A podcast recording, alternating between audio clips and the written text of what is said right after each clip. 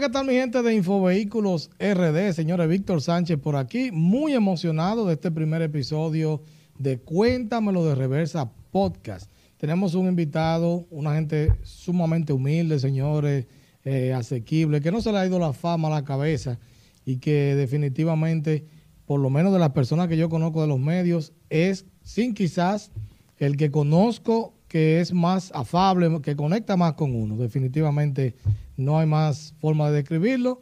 Vamos a presentarle de una vez a Félix Tejeda Ñonguito. Adelante, mi hermano Víctor, ¿cómo te sientes? Todo bien, Ñonguito, cuéntame. Contentísimo de estar aquí en este maravilloso programa. Tú sabes que eres el primer invitado de Cuéntamelo de Reversa Podcast. Cuéntamelo de Reversa Podcast. Eh, señores, pero esto es un proyecto que promete mucho, definitivamente. Eh, la gente siempre, siempre tiene muchos muchos cuentos, muchas anécdotas con relación a los vehículos. Y los vehículos son un tema inagotable. Porque todos tenemos muchas cosas que decir y muchas cosas que informar en cuanto a lo que en vehículos se refiere. Así es, ñonguito. De una vez empezando con esto, ¿cuántos vehículos tú has tenido? Yo, lo que pasa es que yo he tenido vehículos propios y vehículos asignados. Ok. ¿Por qué? Porque yo, yo, oye, oye cómo vino la historia de los vehículos. Tú sabes que yo vengo de la industria del calzado. Sí. Yo fui vendedor de, zapatos por muchos años. Eh, me formé en Infotec como, como vendedor. Ah, que tú no eres empírico. No, yo fui ahí, nosotros fuimos, nosotros trabajamos eh, en Celso Pérez unos años, como 13 años, 15 años. Y desde allá me fui a Infotec con un grupo de compañeros de trabajo y nos formaron en todo lo que tiene que ver con, con la fabricación, diseño, patrón, calidad y todo lo que tiene que ver con fabricación de zapatos, de mujer y de hombre. Entonces, luego yo salgo de Celso Pérez, me voy a la zona franca, a trabajar zona franca. Ok. En la zona franca eh, pasó algo que en el, en, el, en el, gobierno de Hipólito, el dólar se disparó. Sí, sí.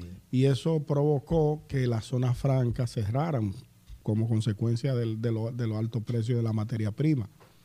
Entonces, yo me pasé a una, a una fábrica pequeña eh, de mi jefe, Rafael Miranda, y en esa fábrica hacía falta un chofer, porque éramos, éramos tres vendedores. Habían, habían dos que tenían su vehículo, entonces él necesitaba un chofer más. Entonces yo vendía, pero desde la, desde, la, desde la misma empresa. Entonces el, mi jefe le dijo a uno de los choferes, vamos a, vamos a entrenar a Félix. Pues ahí mi nombre es Félix Exacto. No me decía ñonguito. Vamos a entrenarlo para que él aprenda a manejar, porque necesitamos una persona más, porque muchas veces habían pedido. Que no. Entonces ellos estaban para el interior y hacía falta uno más. Entonces yo me acuerdo que eso fue por una Navidad, en época navideña. Entonces yo entraba a las 6 de la mañana y de 6 a 7 era, me daban práctica de manejo. Wow. En una, en una guagua de, cambio. Eso te iba a preguntar qué vehículo era. Era una Toyota, una Toyotica pequeña blanca. Eh, una camionetica. Una camionetica. Ok, ok. Y entonces yo iba, el José Fabián era el chofer que me entrenaba. Entonces nos íbamos por la misma zona, por ahí, por los Prados. ¿Y de qué año estamos hablando, más o menos? Estamos hablando en el 2001, 2002. Ok, ok. 2001, 2002, ahí yo em, empecé a entrenar, a, tomar práctica de, manejo. Y al mes eh, ya, porque yo aprendí rápido, o sea, yo, al primeros días como, como natural uno está nervioso. Pero luego yo le cogí el piso al asunto y fui aprendiendo y reversa y esto y allí, subiendo loma y párate, frena aquí. Y bueno, fui, fui tomando la práctica como por un mes y al mes fui me, me saqué el carnet de aprendizaje. Ok. Saqué el carnet de aprendizaje. Entonces ya eh, en la empresa estaban buscando vehículos, un vehículo para, para, para asignármelo. Entonces buscaron una guagua Fia Fiorino. Ay, ay, ay. mecánica, imagino. Mecánica también. Esa fue, ese fue mi primer vehículo. Entonces yo ahí empecé, pero entonces con el cloche yo tenía un tema, como que no lo podía sacar bien a tiempo y se me apagaba. Ay, ay, ay. Y en una me, me, me, quedé en un sitio y le dije, le dije al jefe mío, óigame, yo no puedo con esa guagua. pues es que me quedaba cada rato, pero era por el cloche, que no tenía como manejo con el cloche. Hasta que le cogí el piso y empezaron a llegar los pedidos. Yo llevaba pedidos eh, para San Pedro Macorís, para San Francisco. Teníamos en Santiago, íbamos casi toda la semana. Y ahí fui tomando, tomando piso con el asunto de, de, la, de los vehículos. Entonces, luego, la guagua eh, tuvieron que pararla porque tenía un problema mecánico. Entonces me asignaron un carro. Un carro que era de un amigo del... Le quemaste el cloche. Parece que le quemé el... Yo no me acuerdo, era un problema técnico, eh, mecánico. Y entonces me asignaron otro carro que era de un amigo del jefe mío provisionalmente lo que arreglaban la guagua.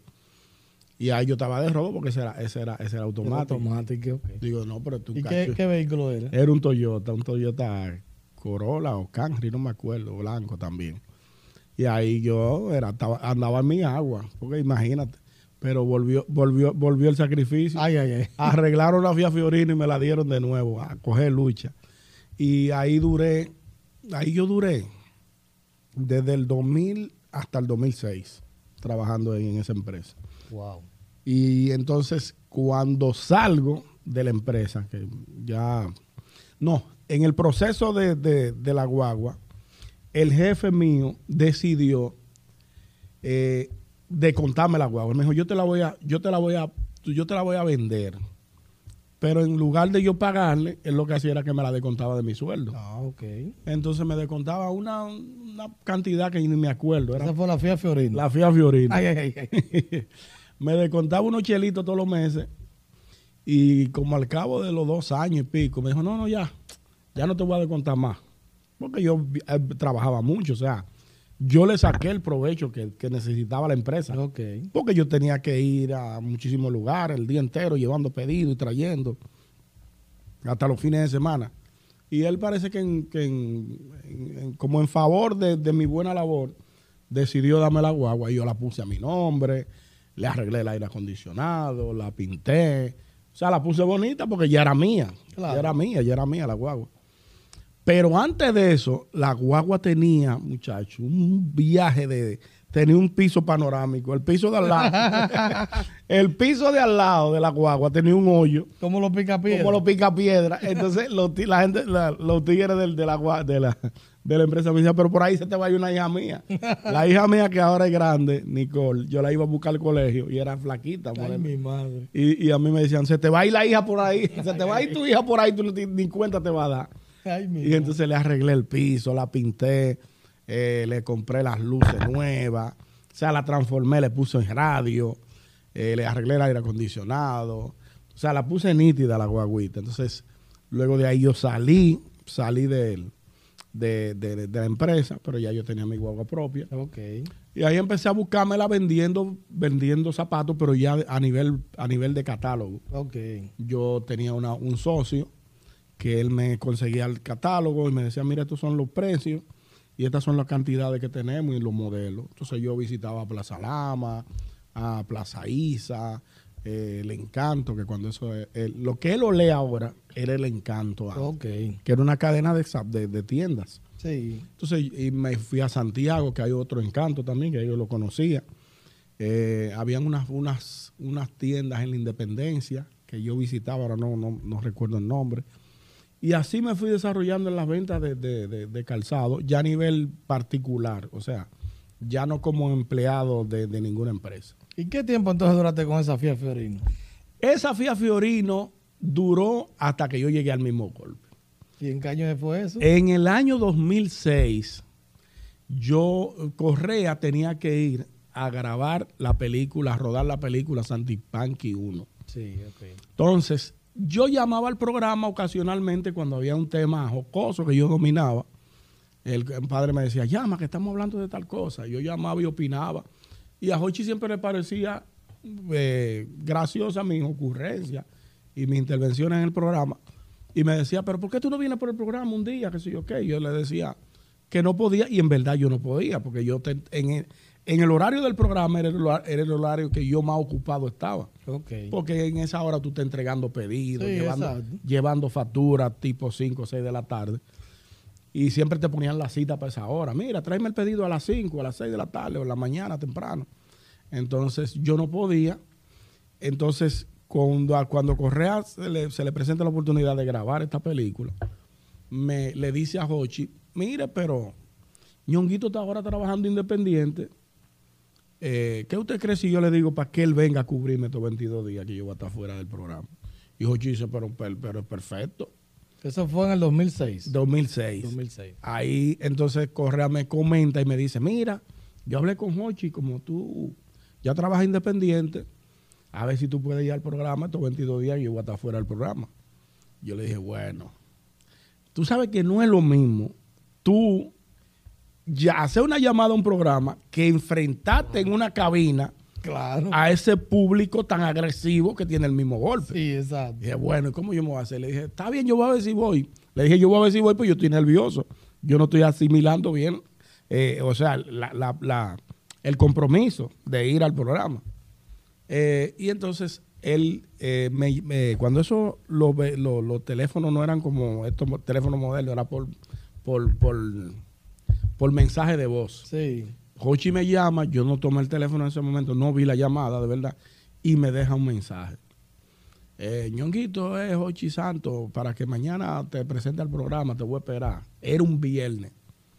Yo estaba casado con mi primera esposa y le digo, mira, tú no sabes que Correa me ha metido un lío. Porque. Correa le ha dicho a Hochi que yo estoy trabajando independiente y él quiere que yo le cubra como 22 días que él va a estar fuera del programa. Y dice mi esposa, pero ¿y ¿cuál es el problema? A ver.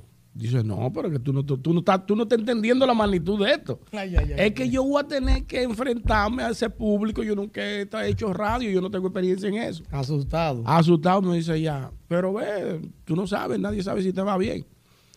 Ese día yo no fui. Yo no El fui. miedo. El miedo no me, no me dejó. Yo no fui ese viernes. El sábado, eh, Hochi me llamó y yo no, no vi la llamada y me dejó otra nota de voz. Viejo ñongo, mira, te espero el lunes, no me, deja- me dejaste esperando el viernes. Te espero el lunes por allá por el programa. Ay, ay, ay. Digo yo, bueno. Qué compromiso. Qué compromiso, mi hermano. Y, y entonces vuelvo y le comento a mi esposa, digo, mira, tú sabes que Jochi volví me llamó y me dijo que cogiera para el programa. Me dice ella, pero ve, yo te dije que fuera. Dice, no, yo voy a tener que ir el lunes. Ay, ay, ay. Arranco para el mismo golpe el lunes. Llego temprano, Jochi llega, hasta llegan los muchachos. Pero Jochi es un hombre, coño, con, una, con unas condiciones de, de conocimiento de la radio impresionantes. Sí. Jochi como veía, me notaba que yo estaba nervioso. Me dice, oye viejo Ñongo, una cosa. Yo voy a tratar un tema como lo tratamos todas las tardes. Tú me vas a hablar a mí y olvídate de la gente que está escuchando el programa. Exacto. Para, para, no, darme, para no sobrecargarme con, con la presión que genera el programa. Y efectivamente así mismo lo hicimos. El programa arrancó con un tema X, no recuerdo ahora, imagínate, hace 17, 16 años, casi 17 de eso. Sí. Y, y yo fluí, yo arranqué a hablar, a opinar del tema y, a- y la llamada y la gente. Y ese que está ahí, ese Correa. Porque Correa y yo no, no teníamos cierta similitud en el estilo de hablar. Sí, sí. Porque venimos del mismo barrio, la, misma, claro. la misma chelcha. Y entonces, como que fui conectando con el programa. En principio, yo no iba todos los días. Era como ahora. Eh, yo, eh, Jochi me asignó varios, dos o tres días a la semana. Ven tal, tal, tal y tal día. Y así yo empecé a ir al programa. Pero el, el- el apodo de ñonguito te lo pusieron allá en, en- no, no, no. A mí me dice, la gente siempre me hace esa pregunta. Y es algo que yo me río porque es muy difícil que un apodo venga de tu madre. A mí quien me puso ñonguito fue mi mamá. Oye. ¿Tú sabes por qué? Porque yo de niño lloraba mucho, era, era muy delgadito. Entonces mi mamá me decía ñongrito.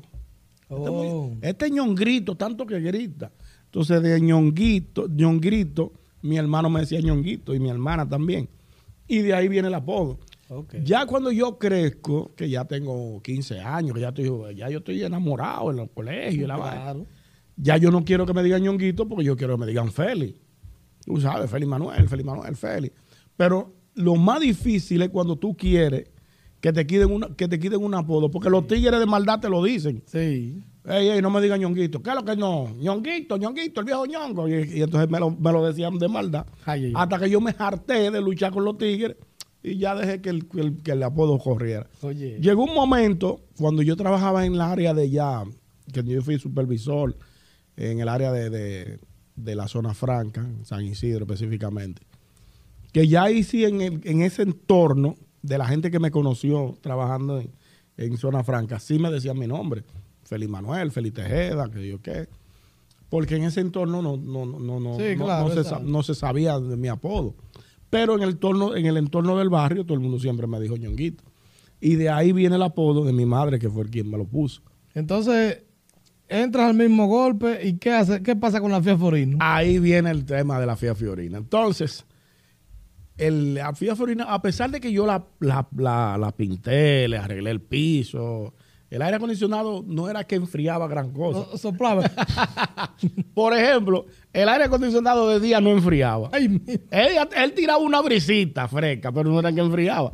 Cuando enfriaba un poquito era de noche. Cuando estaba frío. Exacto, cuando estaba cuando ya no había sol, pero con el sol. O en Navidad. En Navidad, para esta época, que, que- que estaba la temperatura un poquito más, más- menos calurosa, ahí enfriaba un poquito, pero de noche era que yo sentí una, una, una brisita. Ay, ay, ay. Entonces. Era un yo- abanico, un ¿eh? abanico, más que aire acondicionado. Entonces, yo en el aire siempre decía, no, que ando ahí en la. Yo le decía a la chiva. La chica. No, que prendí la chiva y me fui. No, que anoche arranqué, me estaba bebiendo unos tragos y arranqué con la chiva y me fui para mi casa. Y Ochi siempre me decía, ¿pero qué chiva? Digo, la fía Fiorino mío, que yo le decía a la chiva, porque le sonaba a veces cuando yo lo prendía, como una chiva. Entonces, eh, Ochi como que empezó a sentir curiosidad y, y en varias ocasiones coincidíamos en el parqueo, él llegando en su Mercedes Benz y yo en mi fía Fiorino. Entonces en tu chiva. Y en mi chiva Él en, en un toro tú en una chiva. en una chiva. y entonces, en eso, el hijo de él eh, tenía un, un, un Toyotica Corolla blanco que lo iba a cambiar, lo iba a cambiar. Y en efecto lo cambió. Entonces, ese carrito todo el mundo lo quería. La, algunas familiares de Hochi y otra gente de la oficina donde él trabaja, de, de la oficina de Hochi. Estaba todo el mundo atrás del carrito. Pero yo estoy ajeno a todo eso. Y un día me dice Hochi, mira, eh, el chino vendió, eh, compró otro carro y tenemos el, el, el- el Corolita ahí. ¿A ti te interesa?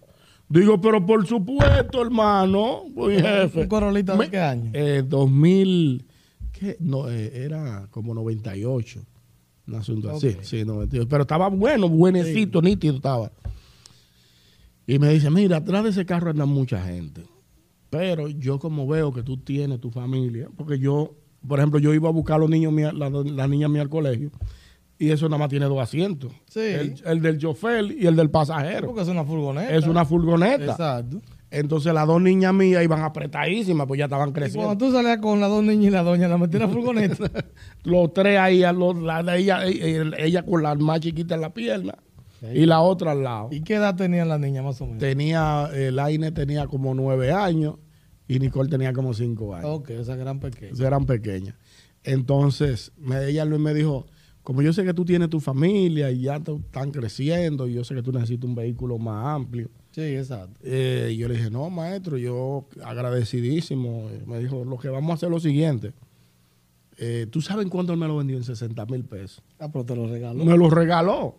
Y entonces yo reuní, yo reuní como, como 20 mil pesos. Porque yo vendí la chiva como en 15. Estaba todo desbaratado. Oye, oye, o sea, después que la arreglaste como quieras, estamos de- Estaba desbaratado como quiera, pero eso estaba por dirigido ¿en abajo. qué año hablamos más o menos? Eso fue en el 2007 por ahí. O sea, que la chiva duró un año nada más arreglada y se volvió a se volvió a destartalar todo, porque es que esos vehículos viejos se, se calcomen de una vez. Eso nada más coge un brillito cuando tú lo pintas. ay, ay, ay, ay. Y entonces se la vendí a buen celado, un amigo mío que tenía un taller. Y me lo dio de retazo los cuartos. Entonces yo con, con, con, con Correa y los tigres, amigos míos de Nueva York, me mandaron unos chelitos. Ah, el asunto fue que le reuní como 20 mil pesos a Hochi. Y fui y se lo llevé. Él me dijo, no, no hay problema, yo te voy a tener aquí anotado. Cada vez que tú, tú consigas, tú me, tú, me, tú, me lo vas, tú me lo vas pagando al paso. Chacho, yo vi a Dios. Cuando yo me monté en ese carro, ¿viste? Qué diferencia. que yo vi esta diferencia y este aire, este aire que enfriaba de día, Verdad.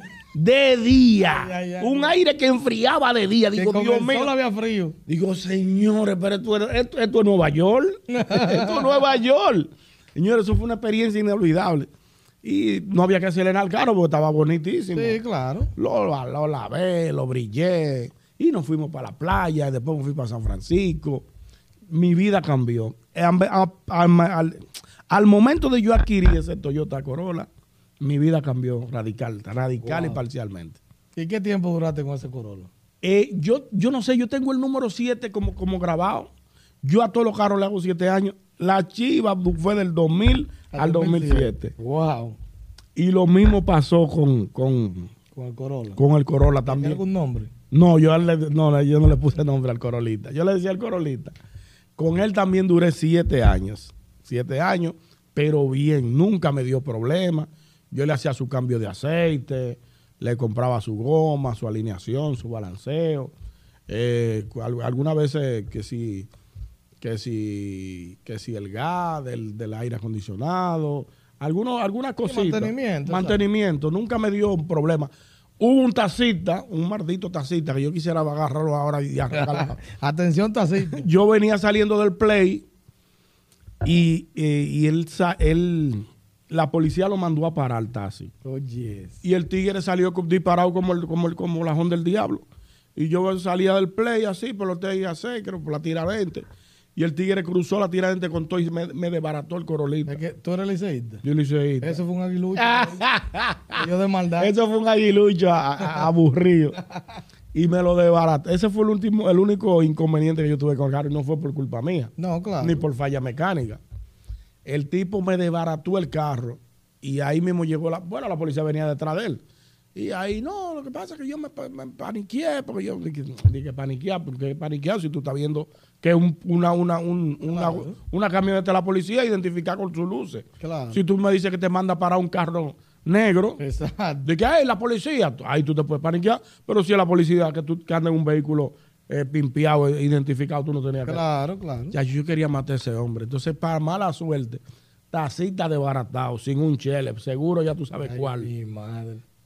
Diablo, yo dije, bueno, donde mi papá de nuevo, arranqué por donde Hochi. Pero le llegaste a pagar ese carro, por lo menos. ¿Eh? ¿Lo llegaste a pagar? No, o sea, estoy chocado. No, El- no, pero, eh, o sea, eh, lo que te digo, como le diste 20 adelante, los otros 40 Ah, no, lo sí, yo lo, yo, yo lo llegué a pagar. Todo, todo, hasta total. Por eso que hay que pagar, porque tú Por sabes- eso que había que pa- Yo lo pagué de una vez porque, para suerte mía y la, y la gloria de Dios, inmediatamente yo inicié con, con, con- o sea, cuando tomé el carro, ahí mismo empezaron a llegar muchas promociones. Ok. Promociones de, de, de- de- Yo hice una película en el 2007. Ese mismo año hice la película Santa Claus, Ok. que fue una película que, hice, que hizo Pinky Pintor Sí, yo la, la, la vi. con Correa, con Manolo Zuna y un elenco grandísimo de buenos actores. Esa fue mi primera película y esa película, ahí me pagaron 100 mil pesos, porque el papel era bastante largo. Sí. Pero evidentemente eso no te lo pagan de una vez, Exacto, no, claro. te dan una parte adelante y así sucesivamente. Con ese, con ese, con ese, con ese pago de la película yo terminé de pagar la- el carro. Se lo terminé de pagar. Ok. Ya me restaba poco tiempo, poco, poco, poco pago por hacerle. Ya era muy, muy mínimo el pago que me faltaba. Entonces, pero ya, y con el momento del choque, yo estaba desprotegido, yo no tenía dinero. El chof, el, el taxista no tenía cómo Eso responder. fue en el 2014 el choque. Ya, en 2014. Ok. Ya el ta- taxista no tenía cómo resolverme. Entonces, yo fui en Hochi, hablé con Fernando Sué, tu amigo Fernando Sué, Ok. y, le, y entonces Fernando Sué tenía un acuerdo comercial con Repuesto Los Peña, creo Sí. que está ahí en Herrera todavía. Sí. Entonces, eh, llevamos el carro y ellos me consiguieron todas las piezas. Todas las piezas de adelante, el bumper, el bonete, la vaina, las luces de adelante. Entonces lo mandamos a, a una, a, una, a un taller de amigos de Hochi también, que está ahí en La Núñez. Ahí lo mandamos a, cambiar todas las piezas y a pintarlo. Y salió nuevecito de nuevo el carro. Nuevo, nuevo, nuevo. Y ahí ya, entonces, ya yo me había casado nueva vez con mi esposa, mi nueva esposa, Faridi, y tenía una hija, tenía mi, mi tercera hija, que es Fernanda. Y entonces, eh, como que ella tenía un carrito también medio pequeño. Entonces ya como que necesitábamos un vehículo un poquito de mayor fuerza. Ok. O sea, porque teníamos también un tema con... lo- nosotros los dos somos de San Francisco, la familia de ella y la mía. Entonces el papá de ella también estaba un poquito enfermo de salud, que después murió, un tiempo después. Entonces teníamos que transportarnos mucho para los médicos y para el interior del país. Y entonces lo vendiste. Entonces vendí el Corolla y entonces hablé con Fernando Sue, que siempre ha sido mi aliado en asuntos de vehículos para asesorarme.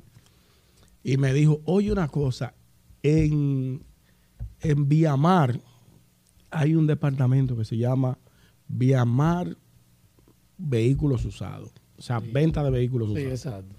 Que es una división de Viamar. Sí, como tiene también Santo Domingo Exactamente, todos tienen una Sí, división. exacto. que venden vehículos nuevos, eh, evidentemente cero kilómetros, y tienen un- una división de vehículos usados. Sí, porque la misma gente va y, y lo entrega para que me Exactamente, mucha gente va y lo entrega y coge su, y se lleva su vehículo cero kilómetros. Y eso hace, hace un acuerdo que es muy, que es muy común en este tiempo Sí, sí. todas las empresas que venden vehículos. Entonces, eh, ahí yo entré en una negociación, fui viendo vehículos, o sea, había muchos vehículos, pero algunos estaban muy costosos, otros estaban, estaban medio caribeños. Estaban pa- caribeños. Para mí, para mí, Pa'l pa- bolsillo. mío. Entonces, eh, fui evaluando, evaluando. En una vi una que me gustó y cuando fui al otro día se la habían llevado. Anda. Yo, no, pero esto no tiene madre. Le pregunto al vendedor, mira, ¿cuál es la, cuál es la mecánica? Me dice, oye, viejo ñongo, si tú ves un vehículo que ya tú dices que este es, tiene que aportar un inicial, que es como una, es como para Pero exacto, una separación. una separación, tú que conoces bien el término y, lo- y, lo- y lo- y lo- y los pasos. Eh, tú das una, una- un aporte para separarlo y ya ahí, aunque alguien venga, ya no se lo puede vender. No, exacto. Digo, ah, pero que yo estaba pariguayando. Ahí va a durar tus dos años. Dos años y entonces, en ese, yo duré como un mes en eso. Ay, ay, ay. ay. Porque yo no solamente iba a, a- a la división de Viamar Vehículos Usados, sino que también yo iba a otros dealers. O sea, exacto, que en un- buscando. buscando, ¿cuánto es cuando uno está buscando carros eh, tocando puertas? Eh, había una feria, creo que a Sosibu, en la, eh, una feria de vehículos, creo que se hizo en la feria de ganadera, por Sí, ahí. a sus hijos a la feria de Navidad. Y ahí fui y vi muchísimos vehículos que me gustaron, pero estaban caribeños. Y, digo, no sé. y yo con los chelitos del Corolita ya empezando a ¿Y pellizcarlo en cuánto lo vendiste? en ciento, como en 140 mil pesos, una vaina así. Ok. Sí, lo vendí bien. Y el Sí, tipo claro. y el tipo me dio los cuartos de una vez. Me dijo, vamos para el banco. Y, y me, y me dijo que cuando y fuimos al banco y lo sacamos. Yo ahí mismo lo metí, ahí mismo en el, en el banco. Digo, dámonos llevar estos, estos cuartos. Decir que me atraquen. O yo empecé a pellizcarlo, la mujer buscarle oficio. Sí. que la mujer empieza a buscar oficio. Hay que cambiar esta cortina, hay que cambiar esto estos no se muebles. ve igual. Como Ya- se ya- empiezan a mirar para arriba y esta cocina hay que cambiar. Yo dame guardé estos cuartos. Y entonces eh, lo guardé el dinero y empecé a seguir buscando vehículos, busca y busca. Hasta que volví a Viamar, eh, división de carros usados, y ahí vi la Kia, que es la que yo tengo ahora, que estaba en óptimas condiciones, nuevecita, 2011. Y entonces eh, llevé al compadre Correa, llevé a Fernando Sue. Yo- Tú sabes que uno buscando, buscando gente que te puedan asegurar, Claro, claro. Me dice, no, no, dale para allá, que eso está nuevo. Cuando ya yo aparté el vehículo y tengo los 100, 200, como 140, hoy creo que había, ju- que había juntado un poquito más de dinero. Eh, eh, me dicen, no, pero tú te necesitas un préstamo porque esa guagua estaba como en 800 mil pesos. Yo nada más tenía 150 en ese momento, una vaina así. Sí. Digo yo, ¿y de dónde yo voy a sacar estos cuartos? Yo, yo la voy a perder, pues ya yo, di- yo había dado como 30 mil pesos para apartarla. Y cojo ponde Hochi y me dice, bueno, aquí ahora mismo no hay, no hay posibilidad de prestarte un dinero. Ay, mi guagua". madre. Y yo dando vueltas y pensando en los primos míos de Nueva York y, y mirando y vaina. Y me, di- y le, y le di- me dice Correa. Pero eh, en el Banco Caribe hay un señor que se llama El Mundo Baja, que yo le digo a mi papá. eh, tú puedes ver si te, te aprueban un préstamo. Sí, porque yo, Yo- hace mucho préstamo para un los préstamo que yo te voy a contar esa historia es buena también Eh, hablo con Hochi y le digo Hochi me dicen que en el Banco Caribe están dando préstamos para vehículos a muy buena una tasa muy buena de interés. Ah pero ahí está el mundo baja que amigo mío yo lo voy a llamar le voy a decir. Me da el número ya yo había hablado él había hablado él tenía una sesión en el programa él no iba sino del banco. Iba Manuel Manuel Rivera el pequeño a hacer la sesión. Y a través de él yo lo había conocido. Y eh, Hochi me pasó el teléfono y yo lo llamé y le dije mire yo estoy interesado en un préstamo ta ta ta ta ta ta ta, ta, me dijo no pues manda los papeles y a ver si tú calificas efectivamente yo eh, llevé todo llevé todos mis papeles mi carta de trabajo con lo que yo ganaba y todo. Y de resulta ser que yo no califiqué para el préstamo. Ay, ay. Digo yo, mamacita, ahora sí es. Y ahora. Y ya yo había tirado para Ban Reserva, le había tirado el VHD por el Popular. Yo había agotado. Pero estamos hablando que ya tú eres una figura conocida. ya yo soy una figura conocida, pero no tengo los- el, el suficiente aval que, de crédito como para que me den un préstamo de esa magnitud. es lo que dice Correa entonces, que los medios no dejan. Los medios no dejan para más, para nada. Y entonces, digo yo, Dios mío, y ahora yo ni dormía. Y la mujer mía, no, pero vamos a buscarle la vuelta, vamos a ver si yo puedo hacer yo el préstamo, pero ella ganaba menos que yo. digo, a tú tampoco vas a calificar. Para no te largo el cuento, Víctor, eh, el Mundo Baja llama una noche a Jochi Santos, como a las 10 de la noche. Y Jochi dice, a los ricos hay que cogerle la llamada cuando llaman. a los ricos hay que o devolverle de una vez. O- lo llama Jochi y le dice, mira, Jochi, contigo trabaja un muchacho que llama Feliz Tejeda. Sí, ñonguito. Háblame de él, él es un muchacho serio. Dice, muchacho, Jo- ñonguito, muchacho sin ningún tipo de problema, serio, de familia, humilde, de Villaconsuelo, a compadre de Correa. Y yo tengo aquí ya como, en ese entonces yo tenía, yo entré en el 2006, Tenía ocho años. como ocho años tenía yo.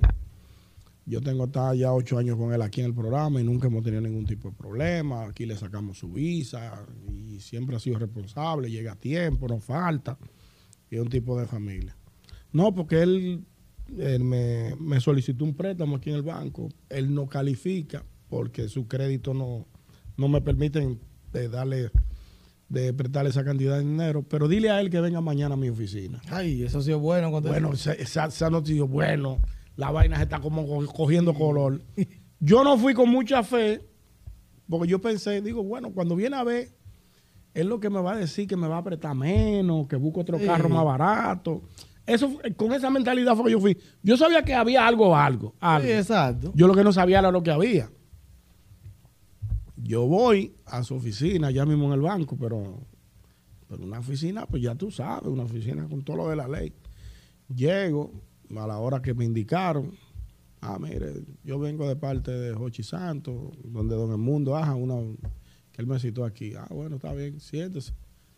Él llegó y la secretaria me hizo pasar. El tipo, ¿cómo está usted, Ñongo? Bien, Ay, pase. eh, ¿Usted tomó café? Sí, todo bien. Me siento.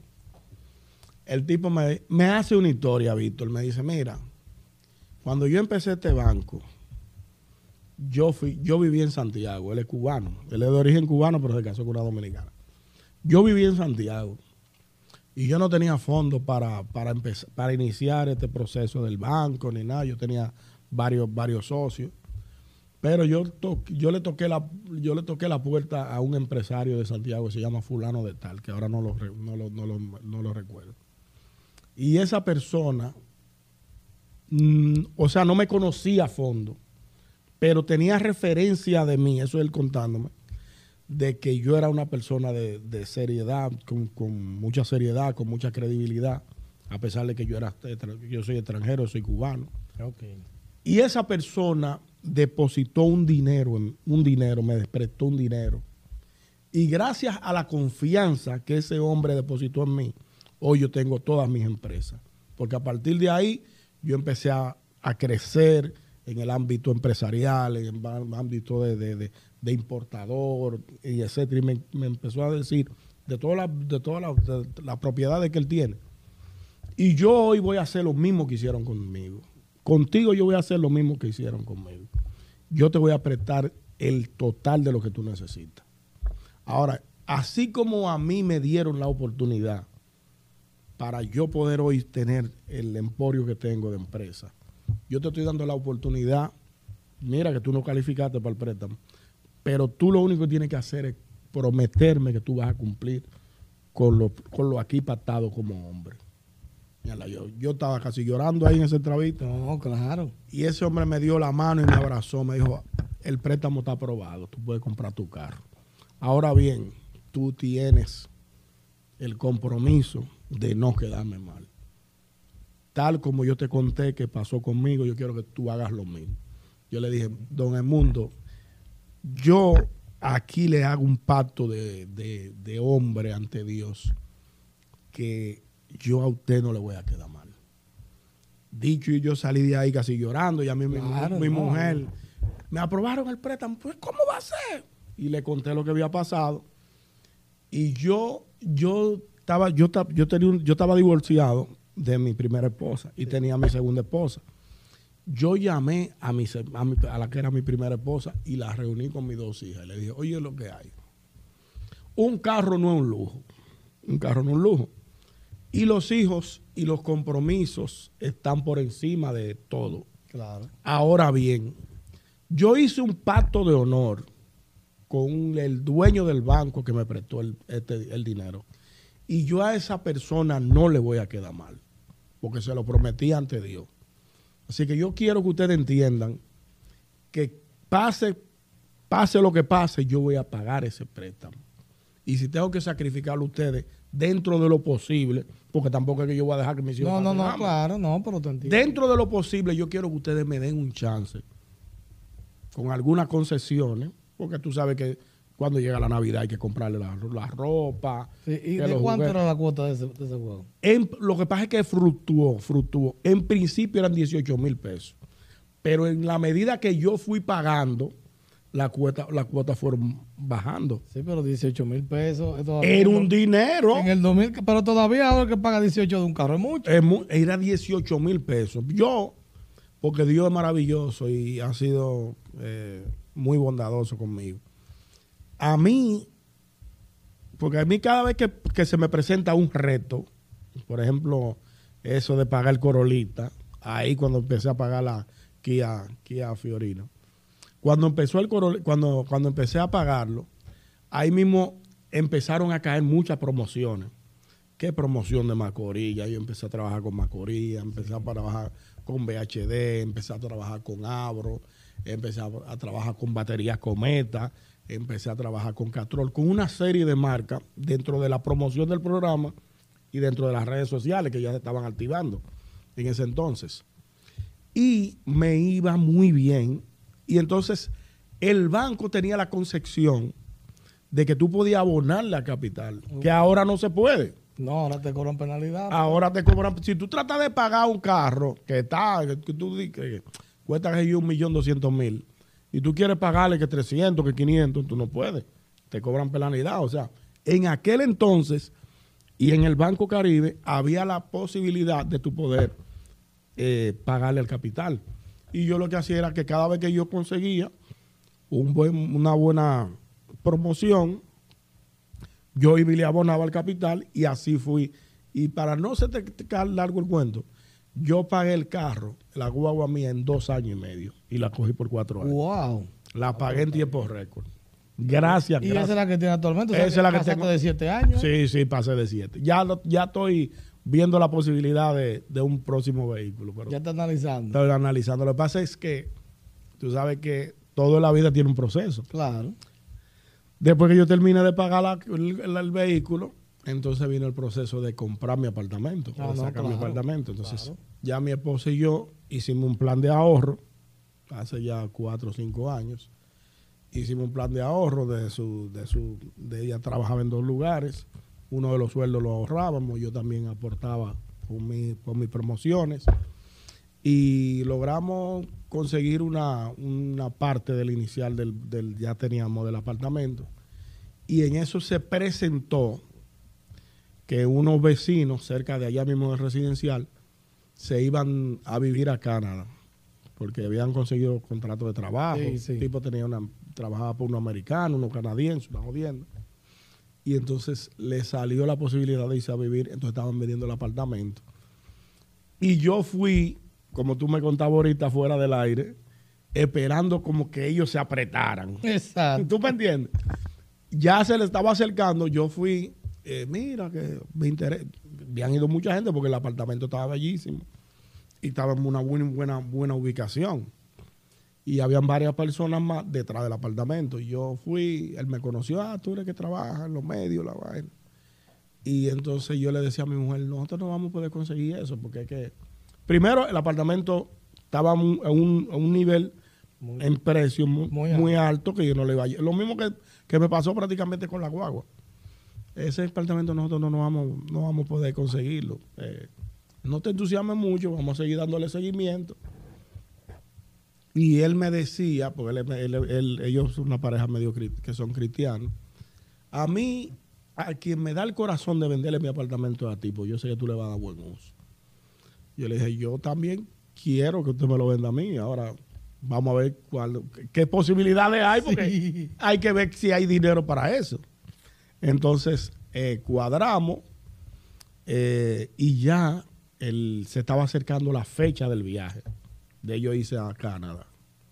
Y, y mi mujer me dice, porque las mujeres siempre tienen un, un sexto sentido para el asunto, de- Sí, para lo que uno le conviene. Me dijo, mira, vamos a caerle atrás al hombre ahora. Manuel se llama él. Vamos a caerle ahora atrás a Manuel, que ya la fecha de ellos irse a Canadá se está aproximando. Sí, Y todavía no hay, todavía no, todavía no han vendido. Y ahí yo empecé a visitarlo toda la tarde. Mira, ¿cómo tú estás, mi hermano Manuel? Proceso de cotorra. Profesor, proceso de cotorra. Y el tipo siempre, si tú quieres, nos podemos beber un traguito. Digo, no, pero no hay problema. Ablandándole el corazón. Ablandándole el corazón. Sí, esta puede ser tu casa, que sé yo qué. Hasta que ya próximo al viaje, el tipo dijo, no, se lo va a dejar en tanto. Y entramos en negociación, fuimos al banco, mi esposa tenía el dinero, lo depositó. Y en noviembre de ese mismo año me mudé yo en mi apartamento. Ok, ¿eso hace cuántos años más o menos? Ya hacen cinco años de eso. Y entonces, en el tema vehicular, ¿qué más o menos te gustaría comprar ahora?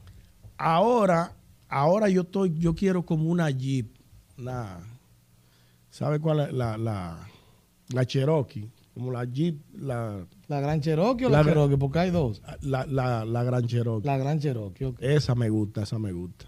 Pero no estoy- todavía no, no he averiguado por dónde andan los precios.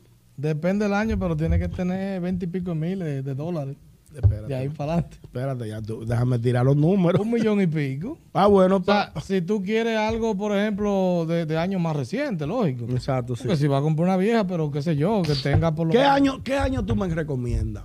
Por ejemplo. De esa guagua 2014 en adelante. Exacto, o sea, a- Porque- así me lo dijeron a mí. Sí, porque la- del 2011 al 2013 hubieron muchos fallos ele- electrónicos. Eso me dijeron. Alguien me dijo que de 2015 en adelante. Sí, exacto, porque exacto, en el 2014 ellos la, la rediseñaron y ahí mejoró. Sí, ahí Ok. mejoró, mejoró. Esa es, la- esa es una de las posibilidades que yo estoy estudiando. Evidentemente, Pero tú eres un tipo, ñonguito, que, que no se te ha subido la fama, la cabeza, ni nada. no, es que no es necesario. Tú sabes que a Mauri Aybar, que es el control master, el director del programa El mismo golpe, siempre me dijo, eh, si, tú, si tú mantienes tu esencia como ser humano, eh, la gente te va a aceptar siempre. O sea, como tú comprenderás, y yo sé que tú has pasado por situaciones similares, hay personas que frente a la cámara de televisión dan, un- dan un perfil Sí, y luego cuando fuera de lo que son las cámaras son totalmente diferentes. así es. No dan entrevistas, no son asequibles para una cita. Son toscos al Son hablar. toscos al hablar, son prepotentes, se les suben los humos, andan con un séquito de amigos, de Sí, guardaespaldas, Totalmente. que nosotros lo hemos hablado ya fuera del aire y no tenemos por qué hablar de nadie en específico, pero la gente sabe a quién yo, a quién uno se Sí, refiere exacto. porque eso se ve en todas las áreas, Sí, en el claro. área del canto, los cantantes, los directores de orquesta, eh, dueños de programas de radio, dueños de programas de televisión, productores de televisión, Claro. que se ven con un cargo, que se ven con una posición, que no se dan cuenta porque, porque no entienden que los cargos son pasajeros. Así es. Por ejemplo, el gobierno del PLD eh, gobernó por más por 20 años, entre los tres de, entre de, tres de Leonel, dos de Danilo. Exacto. Y así ellos fueron dueños del país, pero hoy están todos fuera del poder. Exacto. ¿Y qué son? Personas comunes y corrientes. Muchos de ellos pisotearon, atropellaron compañeros de trabajo, compañeros del partido, y hoy están en el anonimato, otros están desacreditados. Exacto.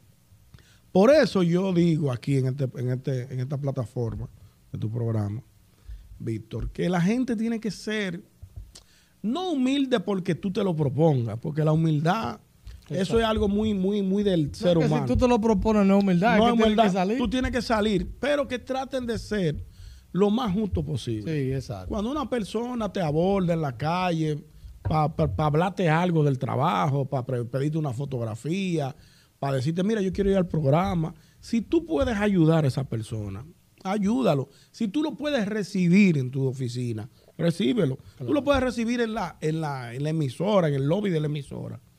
Recíbelo, que tú no sabes mañana cuándo tú vas a tocar una puerta y cuándo te la van a tocar a ti. Cuándo tú puedes ser una, un ente que, que- que sirva para, para canalizar quizá la ayuda.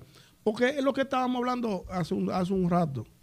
Hay muchas personas que tú la ves en televisión haciendo pomposidades de que estamos ayudando a esta niña que tiene un problema en el corazón y que aquí está el doctor fulano y ya tenemos tantos recaudados. Y son poses para la televisión. Así es. Y es que yo siempre he dicho, como le digo yo, como dice Hochi, que en el, el ser humano tiene que tener un apostolado. ¿A qué, se, a qué, qué significa un apostolado? Una persona que lo que dé con la mano derecha no lo sepa la izquierda. Así es. Y tener siempre, yo no tengo nada, o sea, yo no tengo, yo no tengo riqueza. Ojalá y algún día la tenga, pero yo tengo tranquilidad. Y yo al que Es puedo importante. ayudar es lo que es lo que yo hago siempre. A mis hermanos, siempre que me necesitan, ta- estoy ahí para ellos. Mis compañeros de trabajo también lo saben. No ando echándomela de nada. Tengo mi- con, con mucho sacrificio he comprado mi casita. Digo, la estoy pagando, pero esa, con la ayuda de Dios Sí, claro. claro. yo llegaré el momento en que me van a decir en el banco, ya te fue su último Pero ya no traiga más dinero porque ya, ya- usted pagó. Eso lo estoy esperando por hora. Eh, saqué mi, mi vehículo, mi mujer tiene también su vehículo, mi esposa. Es decir, que lo que uno tiene que procurar en la vida está en paz con Dios y darle a cada quien la oportunidad que merece, sin arrogancia, sin prepotencia. Así es. Yo creo, creo lo mismo. Yo, ¿sabes que hace unos, qué sé yo, semanas atrás me topé con una persona en, en un banco Sí. que me escribió luego de, Víctor, yo vi una persona aquí en el banco y yo que pensé que era usted y lo quería saludar, pero no sabía si me iba a confundir. Digo, no, era yo. Me dice, ah, no, lo que pasa es que usted sabe el miedo. Y que digo, no, hermano, que lo mío no es un personaje. Si usted me saluda, yo le doy su abrazo. Claro. Porque la gente tiene miedo de, de ir a una figura pública y saludarla y que le traigan con rechazo. Porque, Sí, pero uno no sabe cuál puede ser la reacción. Sí, no, porque yo conozco gente que yo he ido, por ejemplo, te estaba hablando 10, 15 años atrás, me topé con humoristas que se supone que son conte y me decían, ¿qué? ¿Te Sí, exactamente. Y yo entonces, pero ven acá, pero esta no es la persona que yo pensaba. Sí. Entonces, definitivamente que, que uno tiene que, ser- donde quiera que uno esté, tener su esencia. Claro que sí. Hay gente que, que, por ejemplo, en ese mismo caso, en ese mismo orden que tú dices, la gente que hacemos humor, la gente reacciona porque entiende que uno anda siempre de chiste y de Sí, exacto. que no es siempre así, pero no por eso tú puedes saltarle con una grosería a la gente. No, claro, claro. Aunque tú tengas un día malo, porque yo puedo estar salir de aquí ahora y irme a mi vehículo y me llamaron que en mi casa hay un problema,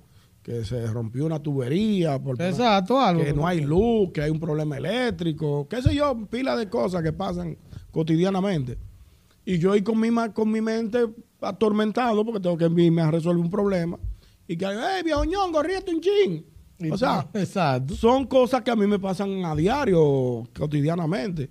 No por eso yo tengo que a esa persona Hablarle mal. saltarle con un exabruto, ni, ni, ni, ni, ni, ni- ni cortarle los ojos, quedármele callado. Claro. Yo hago una historia, yo hago una historia eh, que hay un ocurrido en el mismo golpe de eso. Yo soy, yo, mi esposa y yo somos, admiramos y la admiro todavía, siempre la he admirado mucho. A María Cela Álvarez, que tiene su programa esta noche, María Cela, que me ha invitado varias veces. Cuando yo no trabajaba en los medios, ella tenía un programa en el Canal 4. Como yo vivo cerca del Canal 4, yo caminaba mucho por ahí. Yo era un muchacho. Y ella se desmontó de su vehículo, iba caminando hacia el, hacia, hacia hacia el canal, y yo venía de frente a ella y la miré. Hola María Cela, ¿cómo tú estás? ¿Cómo se siente? Y ella me miró y no me dijo nada. Ni me miró, me hizo el caso, pero yo lo conté a Hochi en el aire y ahí un ocurrió hasta de eso. Y a, y a coincidencia de la vida, años después, yo llego al mismo golpe, eh, hago un nombre dentro de la, de la humildad que me caracteriza y empiezo a darme a conocer los medios de comunicación. Y hoy en día María Cela me ha invitado a su programa 80 veces. Para que tú veas. Más, y sin embargo, esa no, ese día quizá era un día difícil para ella. Exacto. O ella venía quizá pensando, concentrada en lo que tenía que hacer en el programa. No necesariamente porque ella no me respondiera el saludo. Ella era una persona mal, de- Claro. mal educada. Claro. Pudo haber tenido un mal día, un mal momento, o iba pensando en otra cosa. Quizá, quizá, quizá ni siquiera me escuchó bien. Exacto. Yo no puedo calificarla a ella por eso. Claro, ¿no? Que fue Y una eso sola vez. es una sola vez. Entonces, mira cómo la coincidencia de la vida luego me hace que ella me invite a su programa, se ríe muchísimo conmigo Exacto. y me trata de mil amores. Pero lo mismo pasa con las figuras públicas que tenemos Sí. cotidianamente que lidiar con muchísimo, muchísimas cosas, Sí, muchísimos claro, claro. No, porque somos seres humanos. Somos seres humanos y vivimos todo. Claro, ñonguito, y ya para, para finalizar, eh, definitivamente el tiempo ha volado. Sí, no, hemos nosotros- conversado, hemos conversado bastante. Sí, y en cuáles programas, en cuáles, eh, por ejemplo, proyectos tú estás ahora mismo. Bueno, yo te voy a hacer un recuento rápido. Yo inicié en el mismo golpe. Eh, en el del mismo golpe, el quien me llama para, para trabajar en televisión, porque no fue Hochi quien me, me inició en la televisión, quien me llama para trabajar en televisión o para, para tener una participación es Roberto Salcedo, Robertico. Ok, Él me, me invita a su programa eh, Más Roberto ok. yo voy un día a un panel que ellos hacían de, de, de- de Chelcha y de inmediato yo conecté. Y él empezó a invitarme al programa hasta que me hizo una oferta para que yo estuviera ya en el programa. Yo no, no me hice empleado de él porque yo, ya, ya había otra oferta de programa con, con Divertido con Hochi.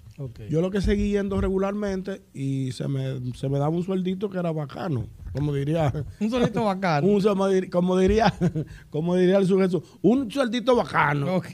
Entonces, ahí duré un tiempo con Robertico.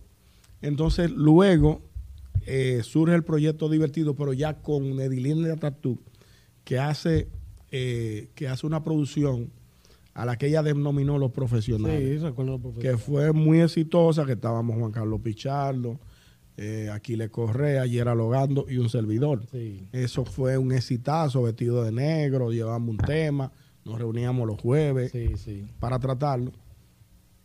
Entonces, luego que se agota lo que fue divertido, eh, yo salgo de la televisión y entonces llega el proyecto del gusto de las 12. El gusto de las 12 inicialmente iba a ser, era- eran los compadres Radio Show, que íbamos a hacer, el, compadre Aquiles Correa y yo, ese programa de radio Ok. con la producción de RC, Eduardo Rosario, un productor amigo de, que vive en Estados Unidos, Sí, sí. específicamente en Nueva York, que es el productor de nuestro programa. Sí. Y entonces Correa tenía un inconveniente con el horario porque él estaba en un, pro- él está en un programa en la, en la mañana. Ok. Entonces era muy, era muy como forzoso él salir a las 9 de la mañana para llegar a su casa, para volver a las 12 para la radio, Sí, para volver a las 5. Más otro proyecto que él tiene de noche con un programa que tenía en Estados Unidos. Y no se pudo. El productor pensó en Juan Carlos Pichardo. Me preguntó a mí, ¿qué tú entiendes? Yo le dije, no, ma, Juan Carlos Pichardo para mí es excelente. Exacto. Y también yo ya tenía una relación de amistad muy buena, estrecha con Juan Carlos, que también es mi compadre. Y entonces llamamos a Juan Carlos y él de inmediato dijo que sí al llamado a la patria. Y, y acudió al llamado y, gracias a Dios eh, instituimos el programa El Gusto. El principio era el Gustico de las 12, Sí. pero ya el nombre estaba registrado. Entonces Hubo que cambiar. hubo que ca- ya teníamos hasta el bumper y, y hasta la canción montada. Tú sabes que El Gusto de las 12 fue el primer programa que me invitó como infovehículo. Eso es, que tenemos que llevarte por allá y aquí Sí, te lo digo. fue- estamos hablando de eso fue en el 2019. 19 por ahí Sí. iniciamos, sí. Eh, tenemos que invitarte de nuevo, que tú eres de los pioneros, de los No, primeros. claro, claro. Para que ahora el programa ha crecido, ya hay figuras que ya hay secciones fijas, Sí, exacto. etcétera, y hay, ya, lo, ya no hay invitados, ya, hay colaboradores. Exacto. Porque a diario te llaman artistas, cantantes, demboceros, merengueros, salseros que quieren ir al programa, llevar sus Sí, temas. no, claro, tú sabes O cómo. sea, ya el, el programa despegó. Entonces, ahí en el gusto de las 12 ya, ahí ya tenemos y ya cumplimos tres años. Eh, gracias a Dios tuvimos nuestra baja, como todo el mundo en época de No, no, en la pandemia. en la pandemia no tuvimos, tuvi- nos reunimos ya para dividir el programa. Para serte sincero, nos dijimos, bueno, vamos a probar estos últimos tres meses del programa, solo no vamos a tener sueldo ninguno, solo vamos a pagar la emisora y vamos a tirarnos para la calle. Así lo hicimos. Cuando la pandemia no fue que se fue, porque todavía está, eh, dio cierta apertura, que ya podíamos ir presencial a la emisora, empezamos a tocar puertas, a visitar clientes, y fueron cayendo los, los anuncios y gracias a Dios ya ahora estamos establecidos. Entonces tú estás en el gusto de las 12 Y el- con Hochi Y y, con Hochi. con- no tienes proyecto de película. Eh, hice una recientemente con Chedi, Ok, la Teacher, Teacher Mechi se llama. ok, La hicimos hace como dos meses. El director fue Fran Peroso. ok. Y tenemos planes eh, de otra película con el amigo Yosel, que, que es Sí, compañero mío de trabajo del mismo golpe, Yosel Hernández, un talentazo. Y el indio, que es un productor cinematográfico que vive en Estados Unidos, tiene sus estudios aquí. Y tenemos un proyecto de una, de una nueva película que estaba pa- pautada para fin de año, pero han habido algunos cambios y todavía no, no, no, no nos hemos puesto de acuerdo. Pero ya el guion está listo y próximamente daremos a conocer la noticia. Ah, pero qué bien, Ñonguito. Nada, definitivamente para mí esto ha sido un honor y un placer tenerte aquí. Bueno, para mí ha sido un honor, Víctor. Tú sabes que el cariño tuyo y mío siempre ha sido del- desde el día cero. Sí, desde el, di- desde el primer día te vi totalmente diferente. Porque tú sabes que al tú llegar nuevo a un programa, todo el mundo te ve como, ¿y de qué hablará? Sabrá lo que va a hablar. Exacto. Sin embargo, a ti te vi totalmente diferente, relajando conmigo, y tú Sí, sabes. de una vez una conexión porque contigo es tú eres un tipo fácil de tratar, conoces de lo que habla, que es muy bueno cuando una persona tiene, tiene conocimiento de lo que trata, porque es más fácil comunicar. Cuando tú hablas de derecho y eres abogado, cuando hablas de medicina y eres médico, cuando eres técnico y hablas de, de- de tu área de técnica, se te, se, te, se te hace más fácil comunicar y a ti, y no es porque te tengo al frente, tú has sido muy coherente en tu posición y eres un conocedor del, del área automotriz y eso, eso no cabe duda, porque lo has demostrado en todos los programas que ha tenido participación, en el Canal 4 que siempre te sigo, eh, en tu sesión que la hacías casi diario y en todos los proyectos y en este proyecto que tenemos ahora, que espero que tenga mucho éxito y lo tendrá con la ayuda de Dios, porque eres un tipo fajador y talentoso, te deseo la mejor de la suerte. Bueno, muchísimas gracias. Hermano Víctor, Félix Tejeda Ñonguito. Así un gran honor. Para mí, de verdad, en este primer episodio, tenerte por aquí. eh, yo, yo cuando analicé todo dije, mi primer invitado debe ser Ñonguito. Bueno, y aquí estamos. Y gracias a Dios a, a respondiste de una vez. De hecho, primera gente que tiene una entrevista y está llamando y preguntando, Víctor, entrevista, dime. ¿A qué hora nos vemos? Exacto, o sea No, que yo soy muy fue una experiencia muy bonita tenerte aquí. Vamos a seguir en contacto porque puede ser que más adelante, cuando tengamos aniversario, Exacto. Aquí, aquí haremos una chelchita con, con los demás invitados. Claro, así es. Así que nada, señores, mi gente, hasta aquí llegó este primer episodio de Cuéntamelo de Reversa Podcast con Félix Tejeda Ñonguito, señor, hablando de sus vehículos, desde su Fiat Fiorino Hasta la Kia. hasta la Kia Sportage, que ya está casi, casi saliendo de ella. Estamos cambiando prontamente. Así es. Así que nada, se me cuidan. Bye, bye. Hasta luego.